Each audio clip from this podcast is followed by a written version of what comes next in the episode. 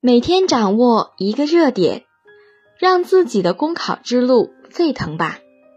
大家好，我是字字酱，今天为大家带来的热点是：考研热也需冷思考。有报告显示，我国考研报名人数、往届生读研比例都逐步增加。没有强大的研究生教育，就没有强大的国家创新体系。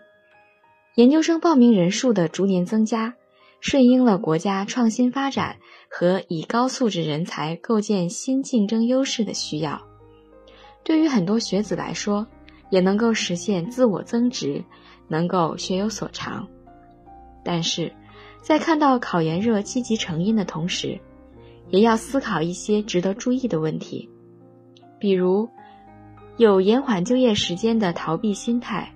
有追逐热门专业的盲目跟风等等，这既不利于从根本上摆脱缺乏竞争优势导致的就业难，也不利于整个社会尽快从学历社会真正迈向能力社会。因此，一方面需要在考研问题上对学生加强指导，引导他们根据自己的个性和兴趣，更合理的认识自身，更科学的规划未来。